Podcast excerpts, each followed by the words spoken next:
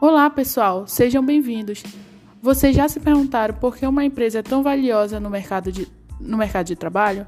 Por que grandes nomes como Google e Amazon têm uma presença e destaque em um mercado tão competitivo? Bom, não é uma resposta tão simples assim.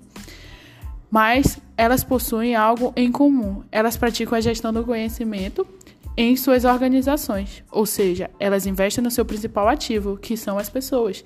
Então, eu os convido para um chá com o gestor.